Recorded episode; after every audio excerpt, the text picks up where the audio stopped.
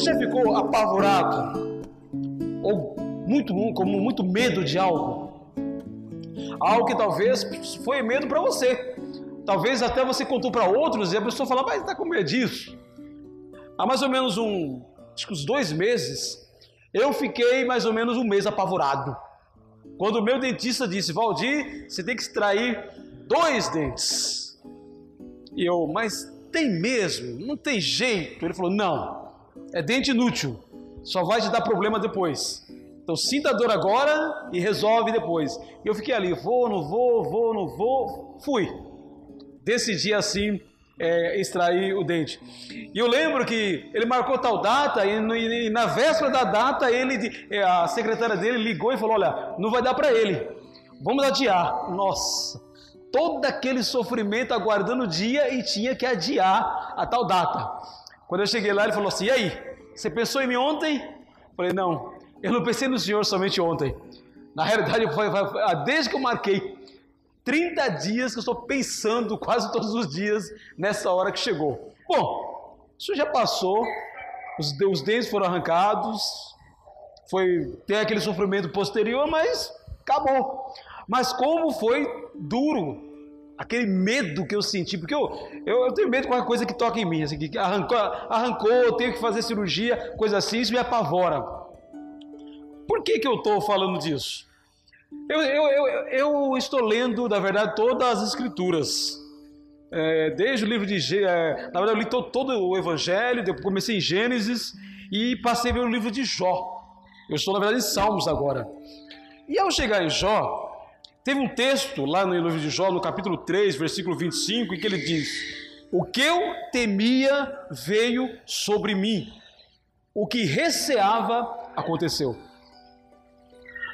Eu acho que o Jó, lá no 1, quando ele oferecia sacrifício a Deus, quando ele assim, tinha toda aquele, aquela preocupação, de um lado ele amava a Deus, mas ao, ao, por outro lado ele pensava: eu fazendo isso, nenhum mal vai me atingir. Com aquela ideia que havia no Velho Testamento de que uma pessoa que fazia tudo certinho diante de Deus, ele daria proteção. E aí veio o que ele mais assim temia. Aliás, inclusive, eu até, essa, essa mensagem eu dei, eu, eu dei uh, um pouco antes. E se o que mais tememos acontecer? E eu preparei essa mensagem num momento muito difícil da minha vida. No dia 1 de março, o meu pai estava atravessando assim uma rua lá em Guarulhos e foi atropelado.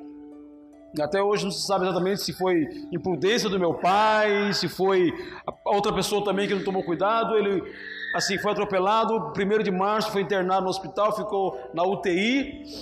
E eu comecei a pensar, meu Deus, se meu pai tinha 76 anos, mas na minha mente ele estava forte, se assim, trabalhava, ele chegaria aos 80 anos tranquilamente. Eu pensei, meu Deus, mas será que meu pai vai falecer agora? Será que o que. E foram 15 dias. E no dia 16 de março, meu pai de fato veio a óbito. Porque de fato o, o, atropelamento foi muito forte. Assim, que estourou ele, ele todo. Se, se ele vivesse, provavelmente ficaria assim em uma cama. Então, por que, que tem a ver com isso?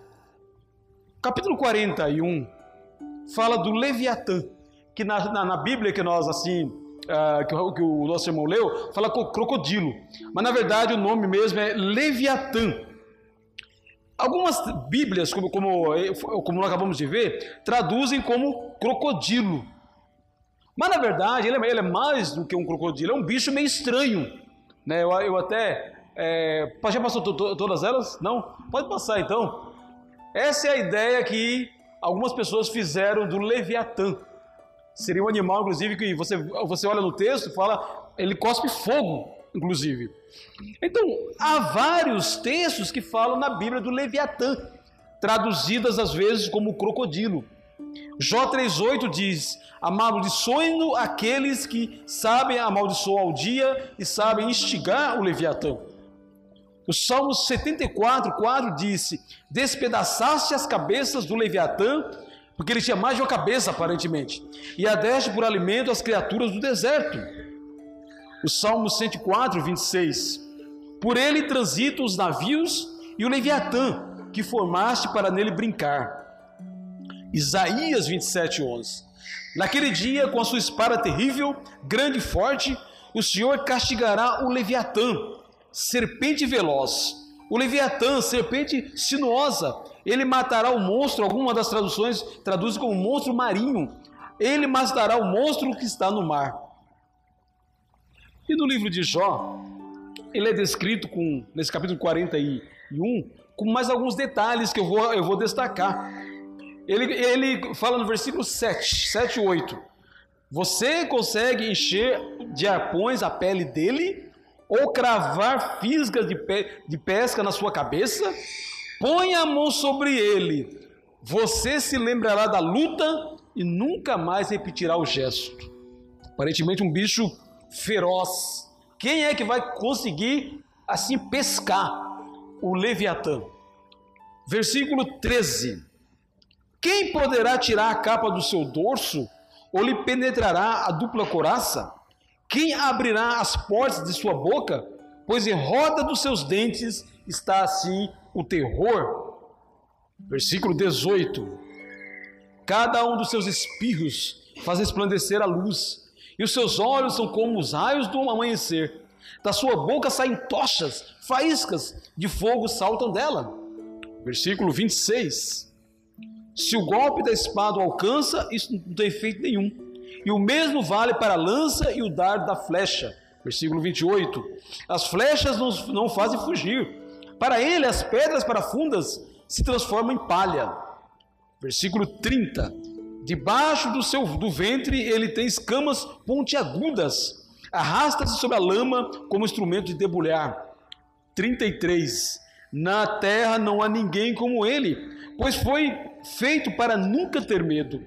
O Leviatã olha com desprezo tudo que é alto, é rei sobre todos os orgulhosos. Leviatã. Você sabe que eu pesquisando a respeito desse assunto, existem várias ideias.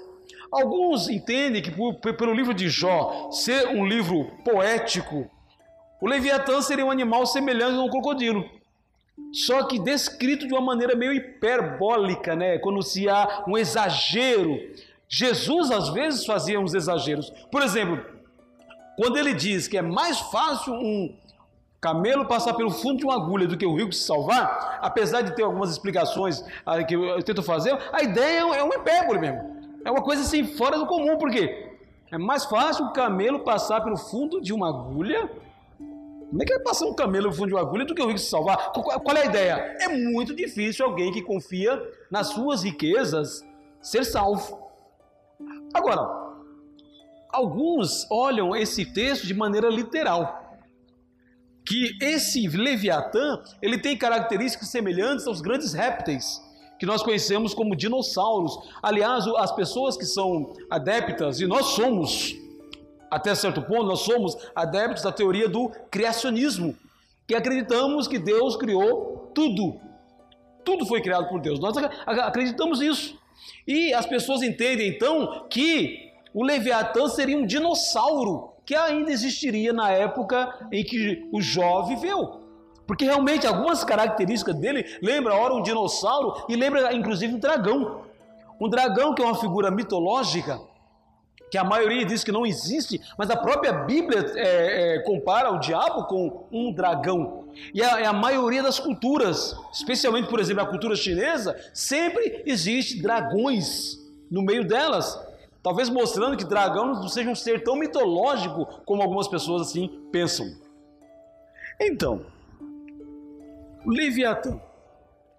Eu não sou assim, adepto de uma, de uma interpretação ortodoxa. Eu não sou uma pessoa que pensa, é assim, ponto final, quando a Bíblia não me dá recursos para isso. Então, esse Leviatã pode ser de fato um animal que em determinado momento da, da, história humana existiu e que talvez hoje já tenha sido destruído por Deus, ou até esteja preso por Deus, e no momento em que ele entender adequado, ele pode soltar esse bicho. Pode ser. Há essa possibilidade. Como pode ser realmente só uma, uma, uma figura poética, pode ser um, um animal muito menor que ele, que o autor bíblico assim exagerou. Aliás, se você for olhar, as histórias de navegadores, do, especialmente do século 14, 15, sempre há histórias que falam de monstros terríveis que assim derrubavam até os mares. Talvez seja uma possibilidade que esse Leviatã tenha existido. Mas você pode dizer, mas por que você está dizendo isso, isso para nós hoje? Eu quero mostrar isso a partir da experiência de Jó. Jó era um homem que estava bem, com saúde, era uma das pessoas mais ricas da sua época, respeitado por todos, tinha uma família, assim, uma família bem estruturada, e de repente o Jó perdeu tudo. Aquilo que o Jó mais temia aconteceu. E durante o do capítulo 3 de Jó até o capítulo 37, nós vemos Jó com seus amigos conversando o porquê que aconteceu essa situação comigo. Por que, que eu, eu, estava tão bem e, eu não, e que eu me lembro, eu não pequei contra Deus, eu não fiz nada contra o Senhor, e de repente, aquilo que eu mais temia aconteceu. No capítulo assim, 38, Deus começa a responder. Ele diz: Eu criei tudo, muito antes de você. Uma das frases que Deus fala para Jó é: Onde você estava quando eu? E ele fala: Quando eu fiz as estrelas, quando eu criei os mares, quando eu coloquei todos os animais, onde você estava quando eu criei tudo isso? Há situações que ele diz: Ó, oh, você, você lembra disso porque você tem uma idade assim avançada e você sabe. Mas na grande maioria da minha criação, você nem sabe, você nem estava lá. E agora você quer discutir comigo? No capítulo 41, assim, Jó começa a responder a Deus. Inclusive ele diz: Olha, realmente eu falei demais. Todos os seus planos, capítulo, capítulo 42, ele diz: Então Jó respondeu ao Senhor e disse: Bem sei que tudo podes, e nenhum dos teus planos pode ser frustrado. Tu perguntaste: Quem é este que sem conhecimento encobre os meus planos? Na verdade, falei o que, não, o que não entendia, coisas que são maravilhosas demais para mim, coisas que não conhecia. Disseste: Escute porque eu vou falar, farei perguntas e você me responderá. E tem o versículo 5 que é bem assim, muito, muito, muito citado: Eu te conhecia só de ouvir falar, mas agora os meus olhos te veem, por isso me abomino e me arrependo, me arrependo no pó e cinza. Qual é a ideia? Jó estava sofrendo. Um sofrimento que parecia que assim não ia pa passar nunca. Jó, em alguns capítulos, ele inclusive deseja a própria morte. Dada o tamanho da situação, do sofrimento, ele, ele ficou, na verdade, com uma espécie de uma lepra, assim, que diz que ele, ele, ele até usava um caco para coçar, porque era uma coisa, as pessoas chegavam perto dele e sentia assim, cheiro forte. Ele, não, ele, ele até ficou assim isolado. E no capítulo 41, o que, que Deus está fazendo? Deus está, está utilizando o Leviatã, um ser provavelmente conhecido na época de Jó. Nós hoje podemos especular sobre que bicho seria esse, mas Jó sabia muito bem o que Deus estava falando quando ele falou do Leviatã, o que nós traduzimos como crocodilo. Ele utiliza uma coisa que parecia indestrutível para dizer: Jó, sabe o Leviatã? Aquele bicho feroz, aquele animal que parece indestrutível, quem é ousado para temê-lo? Jó, eu criei o Leviatã. Antes de tudo fosse criado, eu estava lá e criei. Inclusive, um dos, dos versículos, versículo assim 11, que é citado inclusive no livro de Romanos, quem primeiro deu algo a mim, para que eu tenha de retribuí-lo. Pois o que está debaixo de todos os céus, inclusive o Leviatã, foi criado assim por mim. Capítulo 42, nós vemos que o Jó ele recebe tudo de volta. Ele recebe a saúde, ele recebe a esposa, ele recebe filhos, ele recebe bens, tudo é devolvido para Jó. Por isso, pensando na história do Leviatã, naquilo que parecia tão grande, eu pergunto para mim e para você: o que, te assusta hoje? Quem é o teu Leviatã?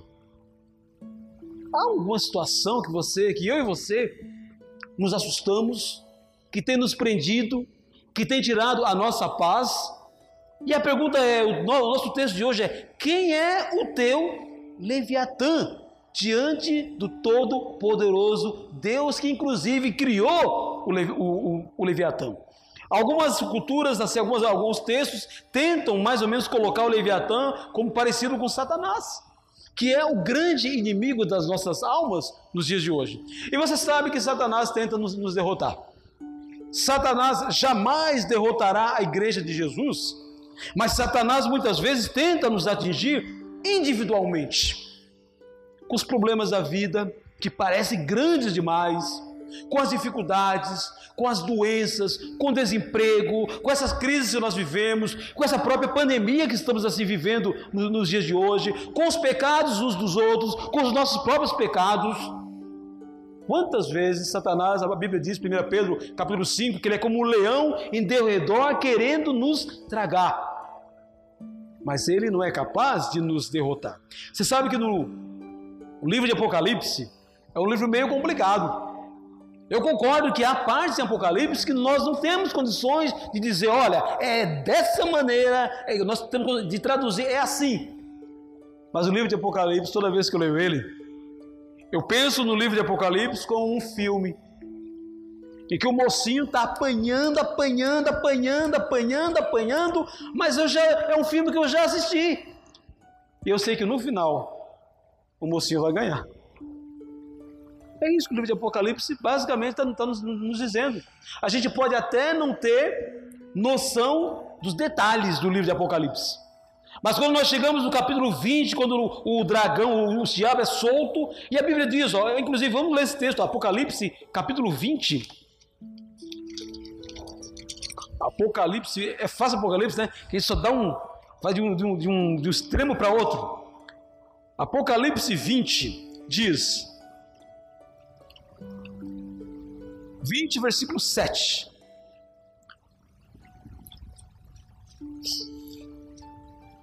Apocalipse 20, versículo 7. Quando, porém, se completarem os mil anos, o milênio, o povo denominacional está esperando o reino milenar. Mas nós sabemos que nós já vivemos o reino milenar. Jesus já reina sobre a sua igreja. Desde o primeiro século, Jesus já está assim reinando, reinando sobre tudo, sobre todos, especialmente reinando assim os que receberam a abundância da graça e o dom da justiça reinarão em vida através de Jesus Cristo. Quando você faz parte do corpo de Cristo, você já está reinando, porque Ele nos transportou do império das trevas para o reino do Filho de seu amor. Colossenses capítulo 1, versículo 13. Quando se completarem assim, ele diz, os mil anos, que é, que é algo assim simbólico, Satanás será solto da sua prisão. Não sabemos quando, quando será isso. E sairá para enganar as nações que estão nos quatro cantos da terra, Gog e Mogog, a fim de reuni-las para a batalha. O número dessa, dessas é como a areia do mar. Marcharam então pela superfície da terra e cercaram o acampamento dos santos e a cidade santa. As pessoas muitas vezes pensam nisso, a batalha do Armagedon, que alguns falam, a batalha que o diabo vai fazer um negócio assim terrível. Mas olha só o que o livro de Apocalipse diz: Porém, desceu fogo do céu e os consumiu. O diabo que os tinha enganado foi lançado no lago de fogo e enxofre, onde já se encontram a besta e o falso profeta, e serão atormentados de dia e de noite para todo o sempre. Essa é a nossa vitória. Quando você olha para o Apocalipse, percebe, o diabo, quando foi escrito Apocalipse, o diabo estava atormentando a igreja através do Império Romano estava perseguindo os cristãos, tinha cristãos morrendo, inclusive, por causa, por causa assim, do testemunho de Jesus. Mas o livro de Apocalipse está dizendo para nós o quê? Quando nós lemos, no final, o povo de Deus sempre será vitorioso. Já é vitorioso em Jesus. Mas haverá uma vitória total sobre todos os inimigos espirituais, sobre os leviatãs da vida que tentam nos atormentar quando Cristo assim, já somos vitoriosos e seremos totalmente vitoriosos quando Cristo voltar. Sabe o que é o livro de Apocalipse? Imagina o seu time. Quem gosta de futebol. Eu assisto futebol, mas não, não, não, não vou assim. Mas imagina o seu time, final do primeiro tempo. Seu time está sendo goleado de 5 a 0. Você fala, já era. Só que você está lendo o replay, você está assistindo, assistindo um, um, um jogo que aconteceu ano passado. E você sabe que no final, no segundo tempo, o seu time vai golear de 9 a 5. O livro de Apocalipse é isso. O povo de Deus sofre. O povo de Deus é perseguido. O povo de Deus sofre dificuldades. O povo de Deus é tentado. Mas ele sabe que enquanto está em Jesus, nada é capaz de nos separar do amor de Cristo e sabe que no final o diabo e todos os seus servos serão jogados assim no lago de fogo. Pense nos seus leviatãs. Talvez uma doença que tem causado tanto medo. Pense naqueles medos que são seus. Aquele meu medo do dente era algo muito meu. Quem, por exemplo, não, não, é, não, como eu, não morre de medo de dentista, vai dizer, Valdir, que bobeira, rapaz. Você vai lá, ele vai aplicar anestesia, vai tirar seu dente vai resolver. Eu sei disso, mas eu morro de medo. Mas eu tenho medo. E você tem seus medos, que talvez você, se contar para a esposa, ou contar para o marido, ou contar para o pai, ou contar para o irmão em Cristo, vai dizer: Mas você está com medo dessa bobeirinha? É bobeirinha para ele, mas para você não é. Você morre de medo. E Deus se importa com esses seus medos talvez os outros não levem tão a sério, que talvez para os outros sejam bobagens, mas para você é um medo importante. O teu Deus está preocupado com aquele monstro que para você é um leviatã, como no caso de Jó. O Jó no, no Velho Testamento, o salmista muitas vezes falou: Senhor, a cova não te louva, a sepultura não te louva. Você sabe por quê? Porque no Velho Testamento você morreu não tinha uma ideia muito clara do que iria acontecer após a morte, e por isso no, no Velho Testamento, muitas vezes o salmista diz: Senhor, me mantém vivo, porque os, os mortos não te louvam, eu estou aqui vivo, eu quero te louvar. Quando Ezequias, aquele rei, bom rei Ezequias, você lembra que o profeta Isaías chegou nele e disse: Ezequias, arruma a tua casa, você vai morrer. Você lembra que, Ezequias, que a Bíblia diz que Ezequias olhou para a parede, chorou, disse: Senhor, eu fui tão bom, eu fui tão assim fiel ao Senhor, por que, que eu vou morrer assim? E você lembra que o profeta Isaías volta e fala: Ezequias, Deus vai te dar mais 15 anos de vida. Ezequias devia ter morrido, sabe por quê? Quando você vai olhar a vida do Ezequias nesses 15 anos que Deus deu, não foi tão maravilhoso. Ele teve o Manassés, que foi um dos piores reis de, de, Judá. Ele mesmo ficou orgulhoso. E quando ele terminou a vida depois de 15 anos, ok, ele, ele até foi fiel, mas foi meio, meio melancólico. Às vezes eu costumo dizer uma coisa para os meus irmãos, para minha família: se Deus chegasse me hoje e falasse, Valdir, prepara a tua casa, tu vai morrer. Sabe o que eu diria? Senhor, demorou. Estou pronto. Quero ir seja para as mansões celestiais, seja assim para o lugar, o paraíso, o lugar dos mortos, dependendo da maneira como você interpreta a vida após, após a morte. Senhor, eu estou pronto. Porque a vida com o Senhor é muito melhor do que a vida aqui na terra. O apóstolo Paulo, em Filipenses capítulo 1, ele diz: Eu estou na dúvida Estou dividido. De um lado eu quero ficar aqui, eu quero evangelizar, eu quero ser uma bênção, eu quero assim ajudar na fé dos irmãos. Mas por outro lado eu estou doidinho para partir e estar com Cristo, o que é infinitamente melhor. Quem é o Leviatã da tua vida? Pode ser essa pandemia? O irmão estava me contando esses dias aí. Quando eu fiquei sabendo da pandemia, eu fiquei assim, em parafuso que eu pensei, ai meu Deus, e se isso me pega? Morreram 300, e, não, acho que mais de 350 mil pessoas. Não, passou de 400, né? Acho que passou de 400 já. 430 mil pessoas, se não me engano, já morreram no, só no Brasil 430 mil só do Brasil da Covid. Eu quero estar nessa. Não, não quero. Se Deus me permitir viver, viver até os 100 anos, amém, maravilha, você também. Mas sabe qual é a maior tragédia dessas 400 e tantas mil pessoas que morreram? Quem morreu sem Jesus. Quem morreu sem confessar Jesus como Senhor e Salvador de sua vida, descer as águas e ser batizado em nome do Pai, do Filho e do Espírito Santo. Essa é a grande tragédia.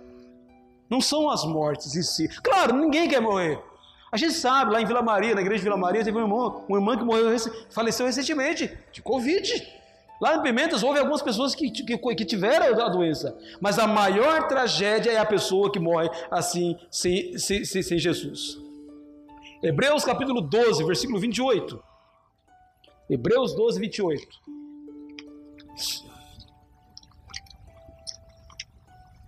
Hebreus 12, 28.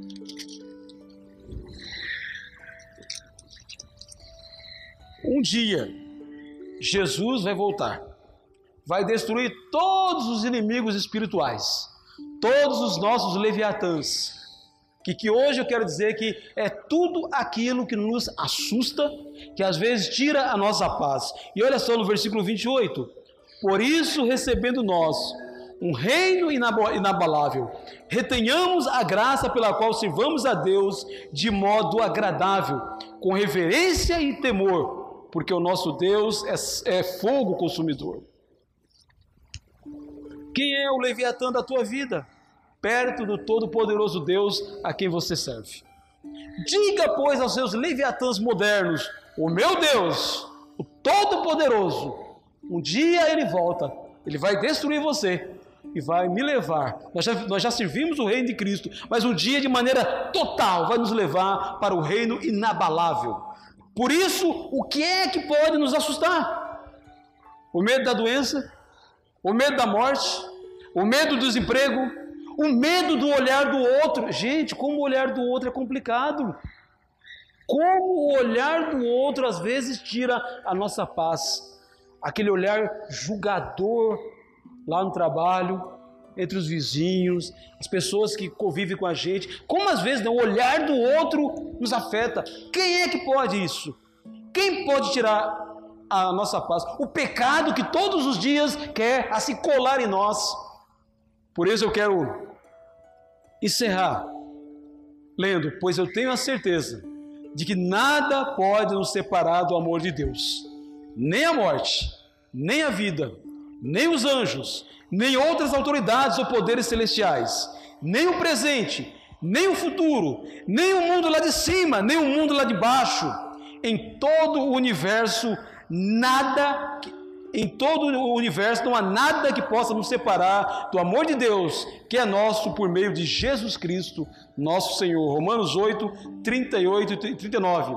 Nada no, universo inteiro é capaz de tirar de nós, de mim e de você. Veja bem, de mim e de você, que um dia olhamos para Jesus assim aceitamos eles como um Senhor, fomos batizados e todos os dias continuamos olhando para Jesus, como Hebreus capítulo 12, versículo 1 diz: o autor e consumador da nossa fé. Quando você pensar no. Leia, leia de novo João 42. A gente não sabe o que, é, o que era o Leviatã. Eu só, na verdade, fiz uma especulação aqui. Mas era um troço que dava medo. Pensa nos teus medos os teus leviatãs, e tenha certeza, ele está abaixo do Todo-Poderoso Deus. E a tua vida está nas mãos de Deus. E nas mãos de Deus ninguém poderá tirar você.